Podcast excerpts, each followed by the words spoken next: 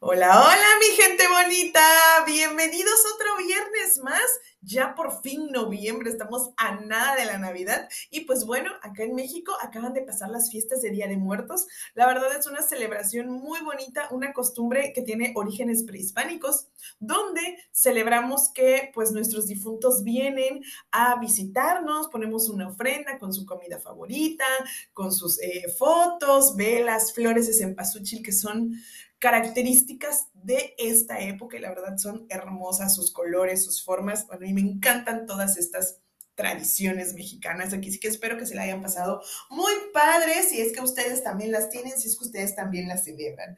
Y pues bueno, ¿qué les traigo el día de hoy? Les traigo una novela así bien, bien romanticona, pues. Se llama Un rayo de sol de Melissa James. Creo, por lo que vi, es como que una eh, de las novelas que venía con otras más, o sea, porque busqué el libro, yo nada más tengo esta en, mi libro, pero vi que hay un libro que ya viene otras novelas. Supongo que más o menos van por la misma temática. Este es una, em, como dice en la contraportada, un magnate australiano que se encierra después de perder a su esposa, hasta que llega Sylvie y pues bueno, ya se imaginarán, ¿verdad? Por dónde va el asunto. Pero bueno, ya no les cuento, mejor les comparto. Este, seleccioné el capítulo 2 para compartirles y dejarlos por ahí picados y que puedan conseguir el libro y terminarlo. Así que vamos al libro.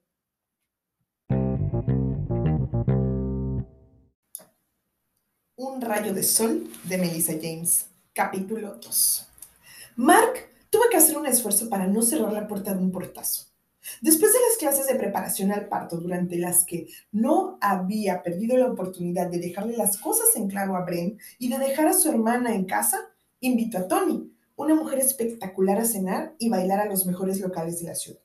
Él cumplió con su parte, dando a Tini lo que ella deseaba, ser fotografiada con él y aparecer en todas las revistas. Esto le garantizaría un importante número de llamadas de productores y agencias de modelo al día siguiente. A cambio, ella habría estado encantada de pasar el resto de la noche con él en un hotel, y sin embargo, él le había dicho, mm, otro día. La divertida reacción de Tony tampoco le había hecho mucha gracia. Vaya, ¿cómo se llama? Lo primero que se le vino a la cabeza fue Shirley Temple. Y era verdad, aunque no, no sexualmente, eran remordimientos. Después de firmar el contrato, él había entregado un juego de llaves de su casa y la dirección garabateada en un papel, diciéndole que podía hacer la mudanza durante el fin de semana y que esperaba el desayuno el lunes por la mañana a las 6 y 25. Ah, y que aquella noche no dormiría en casa. La única respuesta de Sylvie fue, oh, claro, gracias por todo. Ella había ido a darle las gracias, a buscar un puesto de trabajo. Y él había descargado con ella la rabia que sentía contra su hermana Brenda por inmiscuirse en su vida de forma tan descarada. Había sido un grosero y le debía una disculpa. Durante toda la cena no había dejado de recordar la valiente y desafiante sonrisa de Sylvie, hasta el punto de que ni siquiera notó cuando Tony lo besó. Y por eso ahora estaba de nuevo en casa, pensando en su nueva señora de la limpieza, cuando podría estar en la cama con una rubia despampanante olvidando el pasado. Peor aún, encima no podría dormir por culpa de los remordimientos y de la vergüenza que sentía por su comportamiento. Y además, Silvia estaría durmiendo, por lo que no podría quitarse el peso de encima hasta el día siguiente. Al encender las luces del vestíbulo de la entrada, se detuvo al instante. ¿Qué era aquel sorprendente y agradable olor? ¿Y la casa? También estaba diferente. Fue pasando de habitación en habitación encendiendo las luces. Nunca se había fijado en aquel cuadro de un barco velero en la pared del salón, ni en el grabado de la ruta seguida por el capitán Cook hasta Botany Bay. Ni siquiera las luces eran las mismas. Las bombillas parecían emitir una luz más suave, iluminando las habitaciones con una calidez nueva y dándole un aspecto mucho más acogedor. ¿Qué le había hecho Silvia a su casa? Aspirando la agradable fragancia, recorrió las habitaciones y fue descubriendo toques delicados y sutiles en cada rincón. Una pequeña muñeca espantapájaros se sentaba orgullosa en el alféizar de la cocina y en la mesa de su despacho delante de la pantalla del ordenador, una simple piedra de río con una palabra escrita en ella, cree. A ambos lados, dos de sus objetos de papel. En el comedor, un mantel estampado con grandes flores cubría la mesa del comedor de su abuela. Sobre él había un jarrón de flores cortadas del jardín. Todo estaba escrupulosamente limpio. Y aunque él no hubiera comprado todos aquellos adornos, dejaban clara la presencia de Sylvie en su vida. Era como si le estuviera diciendo, Mark, estoy aquí. Era todo tan, tan ella, pensó tratando de buscar alguna emoción negativa por los cambios, pero no la encontró. Aunque debería estar furioso, la verdad era que estaba feliz. Sin pensarlo dos veces, cruzó la cocina, abrió la puerta del jardín de par en par y gritó al exterior. ¡Silvi! Momentos más tarde, una luz se encendió en la casita y después la puerta se entreabrió unos centímetros. Una voz adormecida dijo desde el interior. Unos golpecitos en la puerta molestarían menos a los vecinos. Él maldijo para sus adentros. ¿Puedes venir un momento, por favor? le pidió él lo más tranquilo que pudo. Atender al jefe a las 2.47 de la mañana no estaba en el contrato, señor. Silvi tenía razón. Había vuelto a meter la pata, pero Mark no dio su vaso a torcer. Entonces mañana a las 6. Técnicamente eso, señor, y es sábado. ¿Tengo los fines de semana libre? Que lo llamara señor lo ponía nervioso. Entra ahora mismo en mi casa, exclamó él a punto de perder la paciencia. De la casita llegó un suspiro. Sylvie salió por la puerta de la casa y Mark cuando la vio contuvo el aliento. Los mechones rizados caían despeinados sobre los hombros y ella tenía las mejillas sonrosadas, los ojos muy abiertos y el cuerpo apenas cubierto por un camisón azul claro bastante por encima de las rodillas. Sylvie cruzó descalza la distancia que separaba las dos casas y deteniéndose junto a la puerta del jardín de la casa principal, dejó caer un par de zapatillas al suelo y deslizó los pies en ellas. Mark estaba en la puerta, mirándolo ensimismado, totalmente paralizado. ¿No quería que entrara? preguntó ella con una mirada inquisitiva en los ojos. ¿Qué? Oh, sí, pasa, pasa. Mark se echó hacia atrás para dejarla pasar y ella se puso una bata sobre el camisón. Él casi protestó en voz alta. ¿Va a ocurrir esto con frecuencia, señor? Si es así, tendré que acostarme antes, dijo ella frotándose los ojos. Deja de llamarme señor, le espetó. Sylvie volvió a suspirar. Señor Hannaford, es muy largo, pero si lo prefiere, haz el favor de dejar de ser tan impertinente, no lo toleraré. Sylvie frunció el ceño y la dio la cabeza. Lo siento, pero a esta hora de la noche no es mi mejor momento. ¿Me está diciendo que llamarlo señor Hannaford es una impertinencia? Te estoy diciendo, Mark sacudió la cabeza. ¿Cómo se habían ensarzado en aquella discusión?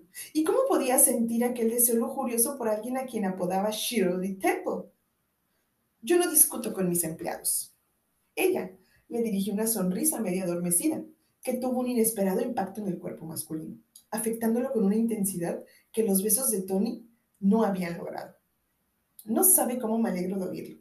Dada nuestra conversación de unos minutos, dijo ella con su sonrisa habitual, Dígame, para que queden las cosas claras, ¿cómo quiere que lo llame? Atrapado en el inesperado deseo que le había golpeado con la fuerza de una granada de cinco kilos, él dijo con voz ronca, Llámame Mark y tuteame.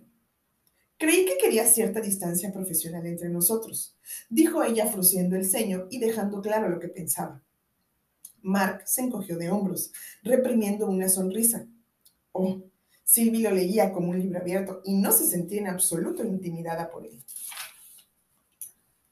La distancia no parece muy importante ahora, dado que estamos donde estamos, lo que llevas puesto y nuestro pasado compartido. Rápidamente, Silvi se apretó la bata. Me sentiría mejor si sonriera, señor, fue la respuesta de ella, mirando con sus enormes ojos castaños tan abiertos y tan tentadores. Por favor, Silvi, llámame Mark, murmuró él y sonrió. Ella tragó saliva y se humedeció los labios. Gracias, Mark, respondió ella con un esbozo de sonrisa. Silvi siempre creía, siempre sonreía, excepto cuando herían su orgullo. Parecía tener un pozo sin fondo de risas en su interior. Una deliciosa alegría que quizá pudiera compartir con él sin que él se acercaba, si es que él se acercaba lo suficiente. Mark dio un paso hacia adelante, siguiendo la urgente necesidad de imbuirse de su calor, de su júbilo. Sylvie tropezó con la alfombra al dar un apresurado paso hacia atrás. Y él recordó la situación en el peor momento. Ella era su empleada. en una posición vulnerable, y por mucho que quisiera olvidarlo, no dejaba de ser Shirley Temple. Durante cinco años fue la niña que le apoyó y entendió en silencio cuando nadie parecía comprender que él no quería hablar, que se sentía solo y perdido. Ella le cuidó a pesar de que no tenía nadie que cuidara de ella y le dio lo que necesitaba, afecto y comprensión. Si el informe que habían recibido aquella tarde era cierto, Sylvie ya habría sufrido, sufrido bastante a lo largo de su vida. Primero la pérdida de su madre y después cuidando de su padre hasta su muerte y de sus hermanos hasta asegurarles un futuro mejor. Solo había empezado a tener vida propia cuando Joel se fue a vivir a la universidad. Apenas hacía tres meses. Bueno, ¿de qué quieres hablar? preguntó ella casi sin voz. Quería disculparme por mi comportamiento de esta tarde. Ella bostezó cubriéndose la boca con la mano y lo miró perpleja. ¿Has despertado a medianoche a gritos a las dos de la mañana para disculparte? Y yo que creía que ibas a echarme la bronca por los regalos que te había traído, dijo con una sonrisa tan dulce como la expresión de sus ojos, una mezcla de mujer y de divertida diablilla. ¿Por qué lo has hecho? preguntó él todavía irritado. Silvia arrastró las zapatillas por el suelo mirándose los pies. Todas las cosas buenas de mi vida me las has dado tú, dijo encogiendo, encogiendo un hombro. Mark, sé que no puedo hacer mucho para darte las gracias por saber a mi familia, pero quiero intentarlo. Toda la irritación de Mark se desvaneció ante la sinceridad de Silvia. Lo que yo te di nunca será suficiente para pagar lo que hiciste por mí. Ella levantó la cabeza, con una sonrisa entre tímida y ansiosa, y aunque él vio un atisbo de la Shirley Temple que recordaba, siempre se dio cuenta de que era una mujer. Una mujer que lo fascinaba totalmente. Mejor sería que pusiera cierta distancia entre los dos por su propio bien, porque él, desde luego, no estaba logrando mantenerse alejado de ella. Cuando llegó la escritura de la casa y el dinero del banco y la tarjeta que nos mandaste, no puedes imaginar lo que hiciste por mí, por nosotros. Por ti, Silvi, dijo él. Lo hice por ti. Me salvaste la vida y lo miró con admiración. En serio, me salvaste, Mark. Cuando llegó el dinero me estaba hundiendo. Mi padre estaba demasiado enfermo para trabajar. Yo trabajaba en un restaurante, limpiaba casas, iba al instituto y estudiaba por las noches. No te... Tragó saliva y se interrumpió. Al no tener que pagar alquiler, pude contratar a una señora de la limpieza y yo seguí yendo a clase y estudiar. Solo era dinero, dijo él. No, Silvi dio un paso hacia él. Tu casa es preciosa. Se nota el amor que le tienes en los muebles antiguos, en todo. A mí también me encanta. Es como tú. ¿Como yo? dijo él, embargado por un sinfín de emociones, pero también divertido. Ella asintió seria. Al entrar aquí esta tarde ha sido como entrar en un remanso de paz. Aquí siento paz, Podías haber decorado esta casa como si fuera para una revista de decoración, pero en vez de eso has elegido muebles que la hacen muy acogedora. Es una casa para una familia. Sirenas de alarmas resonaron en la cabeza masculina. No lo hagas, no te desahogues con ella. Y sin embargo continuó caminando hacia ella, mirándola con intensidad y con helada frialdad dijo, ¿ves una familia viviendo aquí? Sylvie retrocedió al instante asustada, como si le hubieran alzado la mano, y al ver el miedo en sus ojos, Mark se sintió horrorizado y se arrepintió de sus palabras. Sylvie no quería. Ella alzó una mano y él se detuvo. Cuando habló lo hizo en un susurro mientras las sombras de sus miedos le envolvían como una aurora nocturna. Veo los fantasmas de una familia que debería vivir aquí. Esta casa eres tú. Es donde te refugias para dejar de ser el corazón de hielo. Compras esta casa para ella para Chloe, para los dos. Es todo lo que debías haber tenido con ella. El matrimonio, los hijos. Mark cerró los ojos. No podía soportar más palabras que le recordaran en qué se había convertido, en un hombre solo. Vete a la cama, Silly. Tómate el fin de semana libre para instalarte en la casa y hacer la mudanza. No te preocupes del desayuno de lunes y no vengas hasta que me haya ido, ordenó él con voz áspera. Bien, Silvi se volvió y se fue hacia la puerta, sin desearle las buenas noches. Seguro porque sabía que no lo serían. Lo único que él quería era que lo dejara en paz, y una botella de whisky, pero ya no tenía alcohol en la casa. Desde la puerta Silvi se volvió. ¿Mark? Él se sujetó a una silla, sabiendo que lo que iba a oír iba a ser totalmente inesperado. A ella no la había engañado. Silvi no lo veía como el famoso corazón de hielo, ni se sentía intimidada por su rabia, ni por su ira, y mucho menos por su poder o su dinero. Ella lo veía como Mark, el muchacho que ella conoció entre las paredes de aquella triste de residencia para enfermos terminales, y estaba seguro de que aquel muchacho seguía estando en su interior. Pero a él eso le asustaba. No podía volver a ser aquella persona, no podía abrir su corazón a ninguna mujer, ni siquiera a Silvia, mucho menos a Silvia. Ella era todo lo que él llevaba 15 años evitando. ¿Qué? Dijo cerrando los ojos y esperando el golpe.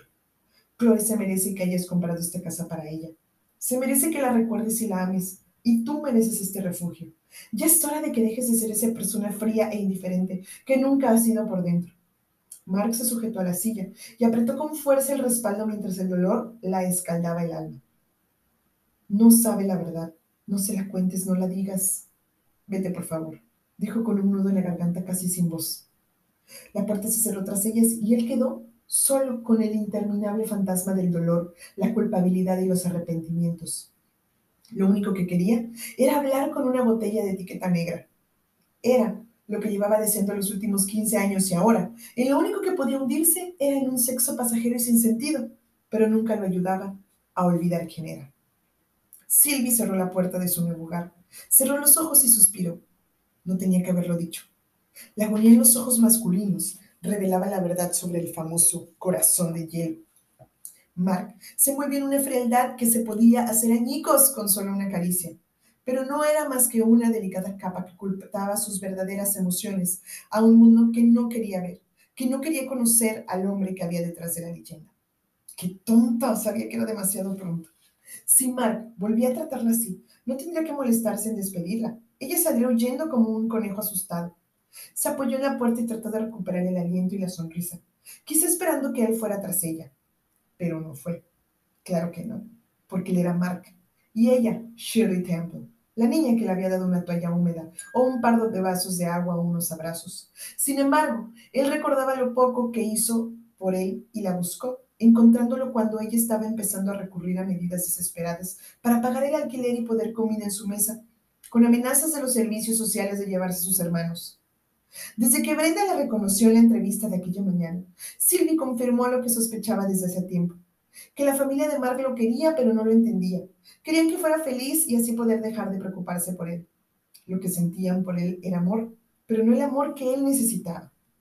Igual que su hermano Simón, no paraba de buscarle pareja y concertarle citas románticas con hombres agradables, hombres suaves y poco exigentes, pero hombres que no despertaban la menor emoción en ella. Deja de soñar, le decía siempre su hermano, no volverás a verlo. Pero ella prefería vivir sola a estar con otro hombre. Mark había sido su príncipe azul durante su infancia y volvió a serlo en su juventud al acudir en su ayuda y la de su familia. Y el príncipe de sus fantasías infantiles se convirtió en el héroe de su adolescencia. Y más adelante, cuando lo vio en los periódicos sensacionalistas, cuando vio el sufrimiento bajo la sonrisa forzada, Mark se convirtió en su amor, tan arraigado en su corazón que nunca lo había olvidado. El corazón de hielo no era el niño que ella recordaba, el que pasó años junto al lecho de muerte de una niña con una enfermedad terminal, con la que incluso se casó en los momentos más difíciles. El niño que vomitó cuando se vio obligado a prometerle que buscaría a otra mujer a quien amar, porque sabía que era una promesa que no podía cumplir. Quizá lo único que quería era estar en paz con sus recuerdos. Pero Sylvie también había hecho una promesa, una promesa en un lecho de muerte. Y por eso ella, al llegar el momento, decidió dejar su hogar, su trabajo y sobre todo su anonimato para cumplir dicha promesa. Porque ella podría ofrecer a Mark algo que él no tenía, un hogar, una amiga. Y si era capaz de hacer un milagro, quizá pudiera ayudarlo a volver a disfrutar de la vida.